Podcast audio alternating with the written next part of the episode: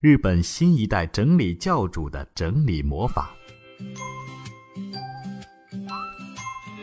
今天给大家带来的呢是日本的新一代整理教主近藤麻里惠的代表作，叫做《怦然心动的人生整理魔法》。这本书一经出版就风靡了全球，销售累计突破二百万册。在二零一五年，作者近藤麻里惠甚至入选了美国《时代》杂志世界最有影响力的一百人。说到整理，有的人可能会觉得这是一件根本就不需要学习的事情，因为从小就做嘛。或者你觉得整理这件事情需要每天做一点，因为就算一口气整理完，还是会变乱。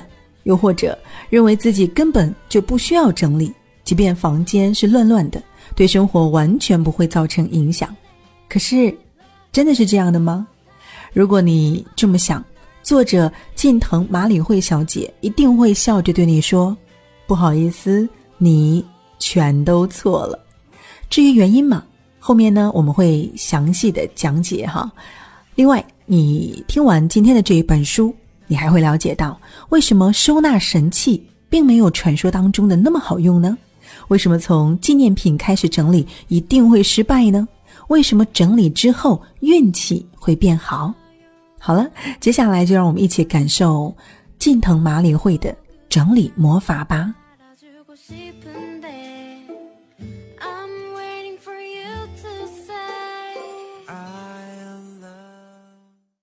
整理的终极要义是什么？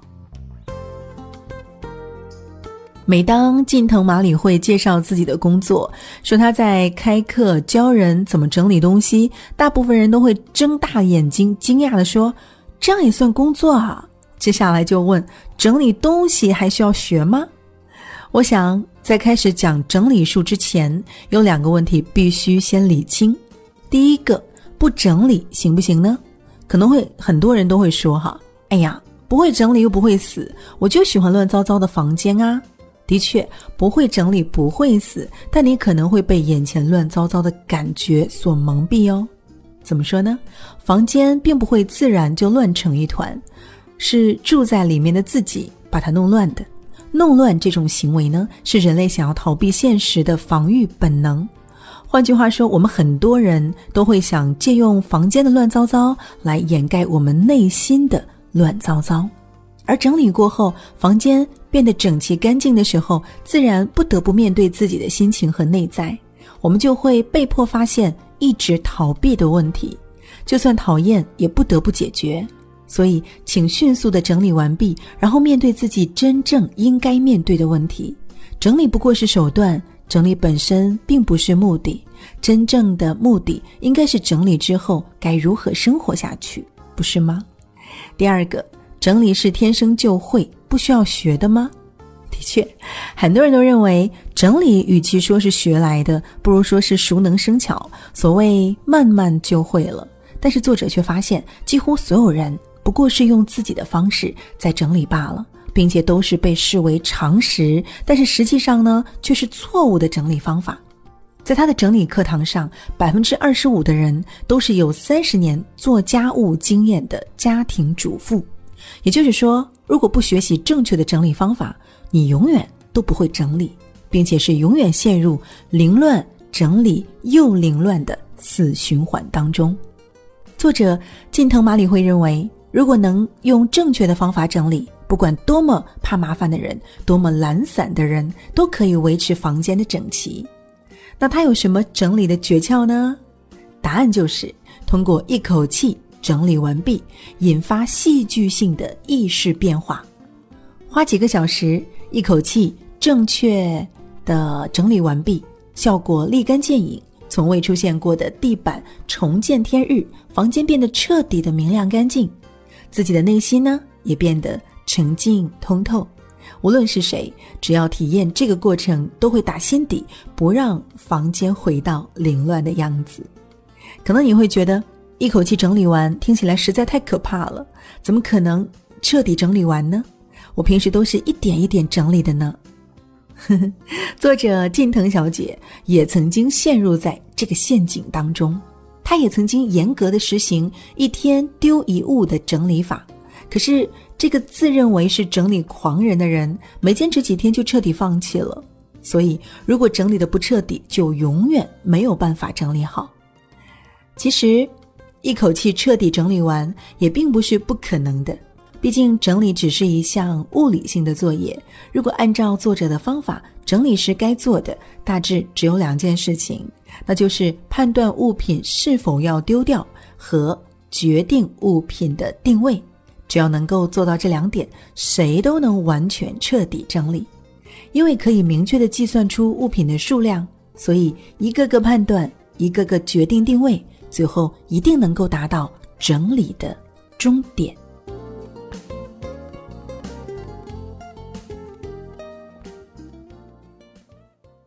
只留下让你怦然心动的，其他通通丢掉。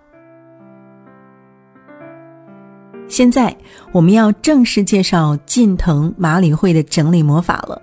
首先，我们需要想一下，为什么要整理呢？大家听到这个关于整理的音频，到底想获得什么呢？换句话说，我们希望通过整理过上什么样的生活？我们想要的房间到底是什么样的？只有明确了整理的目的，我们才能顺利进行下面的项目。其次呢，整理的秘诀只有两个。第一，整理必须要一口气在短时间内彻底完成。至于原因，刚才我们已经说过了。第二呢，是为了能够有效的整理，必须死守的一个重点，那就是绝对不能搞错步骤。整理的时候，必要的作业就只有丢东西与决定收纳场所两项，一定要先丢东西，做完这一项之后再做收纳这一项。之所以很多人收拾了一整天，房间还是乱糟糟的，就是因为他们总是在丢东西的时候忍不住的想啊想，这该收到哪里才好呢？这个柜子装得下吗？这样一思考，丢东西的手就停了下来。至于怎么丢东西，作者近藤麻里惠提出了一个非常感性但又非常有用的方法，那就是心动选择法。具体的步骤如下：首先决定。我要整理衣服了，接下来把家里的衣服一件不剩的收集起来，摊在地板上，再堆起来，然后呢，一件一件的拿在手里，去感觉身体的反应，心动的留下，不心动的通通丢掉，然后按照这个办法，接着整理其他的物品。至于为什么要把物品集中在一处呢？难道一个房间一个房间的整理不行吗？不行哦。因为我们很有必要先搞清楚自己目前到底有多少东西。有的人非常擅长收纳，他们会囤积大量的暂时不用的物品。此外，如果拥有多个款式相同的东西的时候，通过集中在某一处，就可以相互比较，更容易做出留下或丢掉的判断。那么，我们在整理物品的时候，可以随便从哪一种类别开始吗？比如，我想先整理照片。答案也是否定的，因为不同类别的物品在判断留下或者丢掉的难度上也是有差别的。严格来说，物品除了它本身的价值外，还有机能、资讯、感情这三种价值，再加上稀有性这一要素后，就决定了是否丢掉的难度。换句话说，人之所以没有办法丢东西，通常是因为还能用、还有用，或者还有感觉。或者再加上很难得到，或者是难以取代的话，就更加难以放手了。按物品的种类，一口气判断留下或丢掉的时候，一开始从难度较低的东西开始，然后呢，阶段性的培养在整理上的判断力，才比较容易有进展。按照上述的标准，能够顺利的丢掉东西的基本顺序就是：一开始是衣服，其次呢是书籍、文件、小东西。最后才是纪念品，比如情书啊、照片啊之类的。不过，在丢东西的时候，我们难免会遇到那种虽然不心动，但就是没办法丢掉的东西。这个时候就要问问自己：为什么我会有这样的东西呢？这件东西的任务是什么呢？比如，你有一件从来都没有穿过的衣服，为什么买呢？因为买它的时候看起来的确好漂亮，让你好心动。不买下来就不行。但是又为什么没穿呢？因为它根本不适合自己，并且从此以后再也没有买过同样的衣服。如此一来，这件衣服可以说已经完全充分的完成它的任务了。因此，对他说一句：“谢谢你，在我买下你的那一刻让我心动。谢谢你告诉我自己不适合什么衣服，然后果断丢掉吧。”经过这样的过程后，留下来的东西才是你应该珍惜的东西。为了珍惜你真正该珍惜的东西，所以必须把完成任务的东西丢掉。因此，丢掉很多东西并不是糟蹋浪费，反过来说，把东西收在壁橱或衣柜深处，甚至忘记它的存在，真的表示好好珍惜它们吗？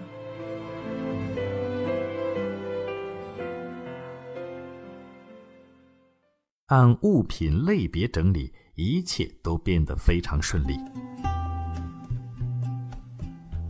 讲完了整理的终极要义和基本方法，那么现在就准备好大量的垃圾袋，开始整理吧。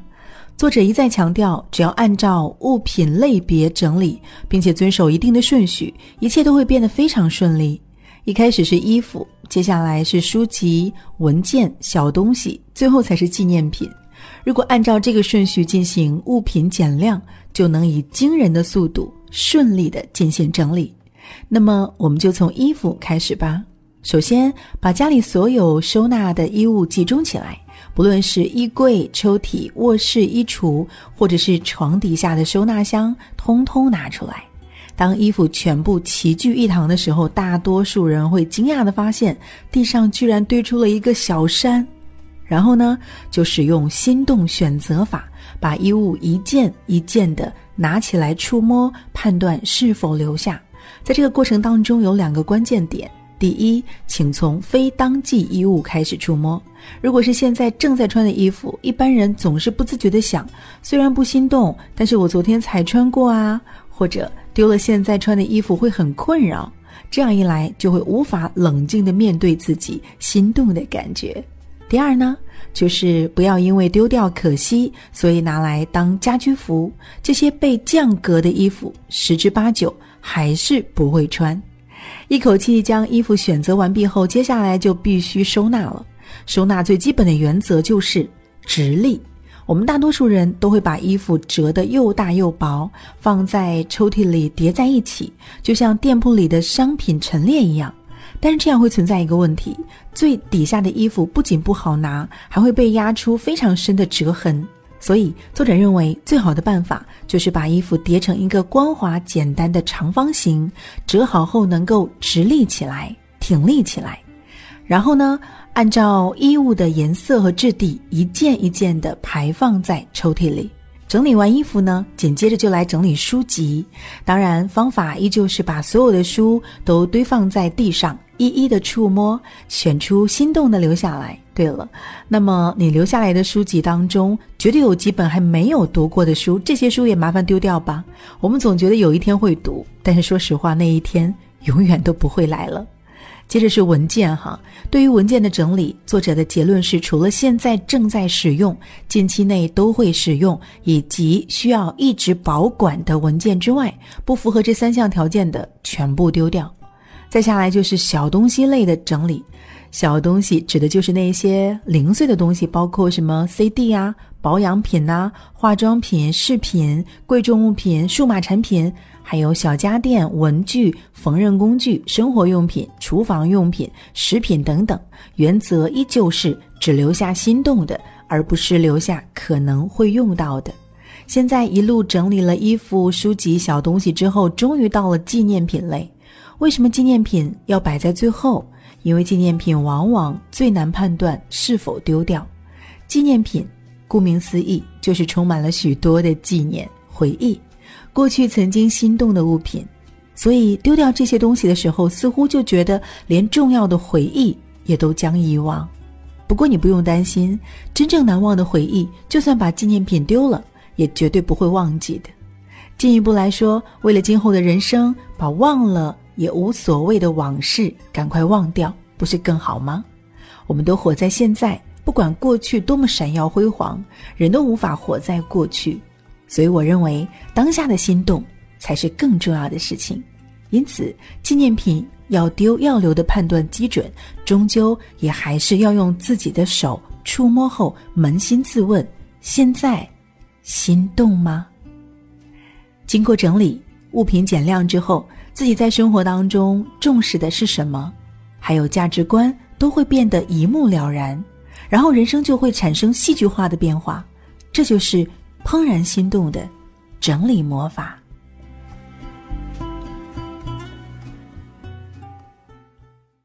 让人生闪闪发亮的心动收纳课。该丢的东西都丢了，接下来的重头戏当然就是收纳。在正式动手收纳之前，你需要明确下面几点：第一，你需要把自己所拥有的所有东西一个不漏的决定它们的定位，这是一口气整理就永远不会变乱的关键。因为明确决定每一件物品的定位后，只要用完之后放回原位，就能够维持房子整理过后的整齐模样。第二，你的房间很乱，并不是因为收纳的空间不够，而是东西太多。在丢东西这项作业完成之后，你差不多会减少三分之一或者四分之一的物品数量。换句话说，你不需要担心收纳空间不够。第三。不要分散收纳场所，也就是说，同一个类型的东西收纳在同一个地方，不要分散。一个人住的话，就按照物品分类，同类物品放在一处。如果和家人一起住，那么首先明确的划分出每位家人的收纳空间，然后把各自的东西全部都集中到各自的区域当中，这样每个人都有自己的专属区域。每个人都会不自觉地管理好属于自己的那一块小地方。第四，不要堆叠，直立收纳才是王道。一方面是因为堆叠可以无止境的使用空间，能够无止境的把东西往上堆，就意味着即使东西无止境的增加。另一方面呢，是堆叠在下面的东西会越来越没有存在感，甚至你会忘记自己拥有这样东西。第五，没有必要使用所谓的收纳神器，只要有普通的抽屉和普遍的箱子就可以了。如果一定要有什么收纳神器，那就是空的鞋盒。鞋盒有无限的运用方法，最常见的就是用来装袜子。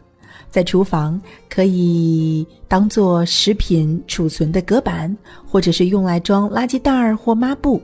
呃，鞋盒的盖子也是有用处的，因为它很浅，可以当做托盘放在厨房瓦斯炉下方的橱柜，再放上油或酒等调味料，就能够避免弄脏底板。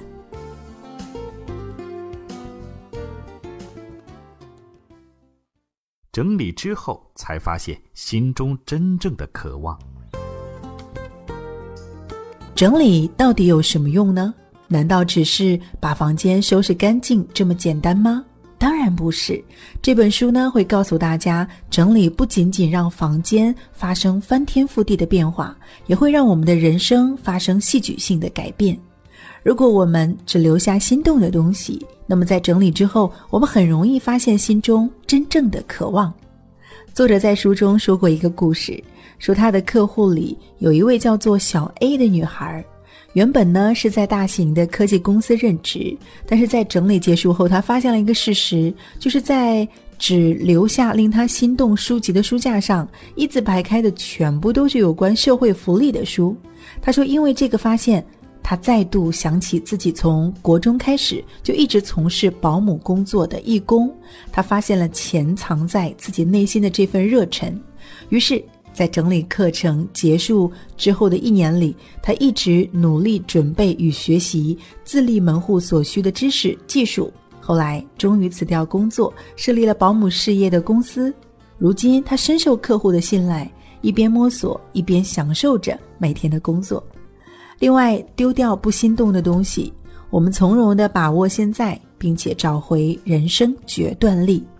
作者认为，丢不掉的东西无非两种情况：要么是对过去的执着，要么是对未来的不安。比如，我们有时候会想，这个烹饪器具虽然今年不用，但或许有一天会用到啊；或者，啊，这是前男友送给我的首饰，当时我们的感情真好呢。像这样，被对过去的执着和对未来的不安困住时，也就是无法丢东西的时候，通常就是一种看不清。现在对自己而言，什么是必要的？如果拥有什么就可以获得满足，自己在追求什么的状态。于是，在这种执着与不安当中，我们不论是在物质上还是情感上，都会渐渐囤积了大量的东西。但是，如果我们能够透过物品去面对自己的执着和不安，就能够看清对现在的自己而言真正重要的东西，然后价值观就会变得更明确。今后面对人生选择的时候的那种犹豫，自然就会减少。最后整理之后，我们会明白什么叫做足够。整理之后，很多人都发现他们的物欲降低了。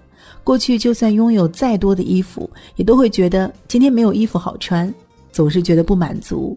但经过整理，只留下令自己心动的东西之后，就会觉得自己需要的东西已经很齐全了。其实，无论是囤积东西或吃东西，都和填补不满足的欲求没有什么不同。因为无论冲动购买和暴饮暴食，也都只是消除压力的手段之一而已。OK。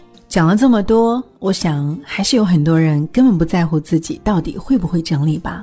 但是那种人应该根本不会听这期音频哈，因为某种缘分，听完这本书的你一定有相当强烈的意识，想要改变现状，想要重整人生，想要发光发热，想要改善现在的生活，想要变得更幸福。我保证，这样的你绝对能够变成一个会整理的人。因为你已经踏出了第一步。最后想说的是，整理是可以一口气在短时间内彻底完成的。因为整理并不是人生的目的，真正的人生在整理之后才开始。好了，我是寒霜，我们下期再会。本节目由路上读书授权喜马拉雅 FM 独家播出。